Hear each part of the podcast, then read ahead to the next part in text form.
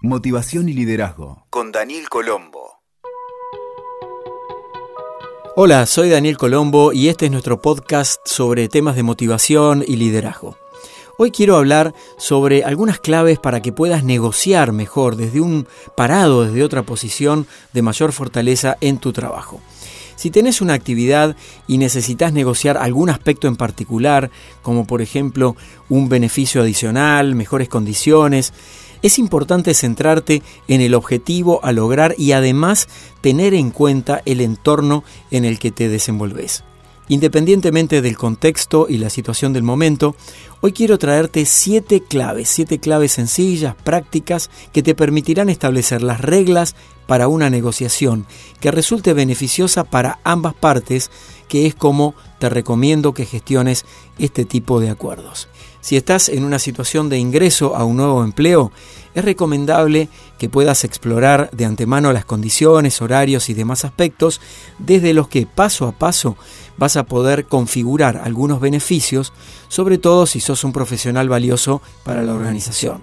Mejor aún, es el caso de quien, teniendo un trabajo, es tentado por la competencia para moverse. En estos casos, por lo general, hay una mayor permeabilidad a dar un paquete atractivo al nuevo colaborador. Incluso si es tu primer empleo, podés, con esmerarte en el tiempo con tu desempeño, ir mostrando tu valía y aportes positivos y constructivos y recién después encarar una negociación para mejorar algunos aspectos. Como sabemos, no todo es dinero.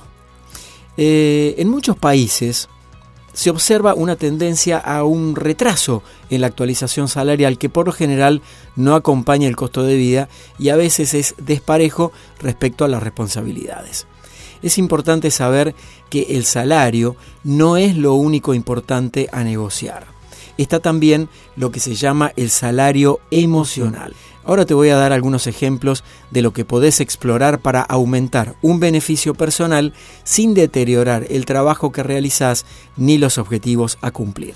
Por ejemplo, parte del salario emocional tiene que ver con mayor tiempo libre, mejor espacio físico para trabajar, horario flexible dependiendo del tipo de tareas, responsabilidad sobre un proyecto en particular que a vos te permita sumar experiencia en un campo nuevo, becas estudios de distinto tipo, cursos de perfeccionamiento dentro y fuera de la empresa, la participación en eventos del sector para relacionarte con nuevos actores y conocer un mundo más allá de tu posición actual, trabajar desde casa, lo que se llama el home office, una tendencia que va en aumento, aunque requiere que seas extremadamente organizado y que no decaiga tu rendimiento. También podés pedir dentro de esto que llamamos salario emocional mejoras en tecnología indispensable para tu labor, la evaluación para acceder a un mejor plan de salud, la membresía a algún club de pertenencia, como por ejemplo un gimnasio, si es que otros colaboradores ya lo tienen, o descuentos en productos de la empresa. Estos son solamente algunos ejemplos que seguramente van cambiando de acuerdo al tipo de organización en la que te estás desempeñando. Ahora quiero pasar a contarte siete claves muy sencillas para que tengas presente a la hora de sentarte a negociar cualquier cosa en el trabajo. Vamos con la primera. La antigüedad de al menos un año. No es conveniente que negocies beneficios o situaciones especiales si no contás con un periodo mínimo de permanencia donde hayas demostrado tu calidad profesional, no tenés ausentismo y manifestás un alto compromiso y responsabilidad.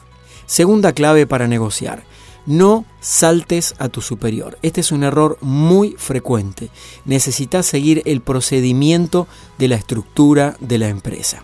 Tercero, cuando tenés un gran logro en beneficio de la empresa, estarán mejor predispuestos a escuchar tu requerimiento especial. Cuarto, no extorsionar a la empresa con frases típicas como si no me conceden lo que pido, tendré que buscar otro empleo o me siento desmotivado porque la empresa no me apoya. Lo que se espera de vos en todas las organizaciones de hoy es una buena inteligencia emocional que te permita afrontar distintas situaciones. Quinto tip para negociar. Mostra lo que haces. Esto significa que tenés que crear tu marca personal dentro de la organización. ¿En qué te distinguís de la media? Por qué deberían considerarte como alguien especial. Esto se logra a partir de mostrar tus logros dentro de la organización. Sexto punto, genera vínculos duraderos más allá de lo que quieras negociar en un momento determinado. ¿Por qué? Porque el mundo es muy chico, los ambientes de trabajo también y todo repercute después en tu reputación profesional. Y la séptima clave de hoy para negociar es prepararte para la negativa. Y en este caso te sugiero que tengas un plan B y un plan C a mano. De esto se trata ser flexible, condición que también impera hoy en el mundo del trabajo. Espero que te sirvan para inspirarte estas siete claves para negociar en tu ámbito de desempeño profesional y que consigas cada día un poco más de eso que anhelás para vos en cualquiera de los planos de la vida, no solo en el trabajo. Escuchaste Motivación y Liderazgo con Daniel Colombo. WeToker. Sumamos las partes.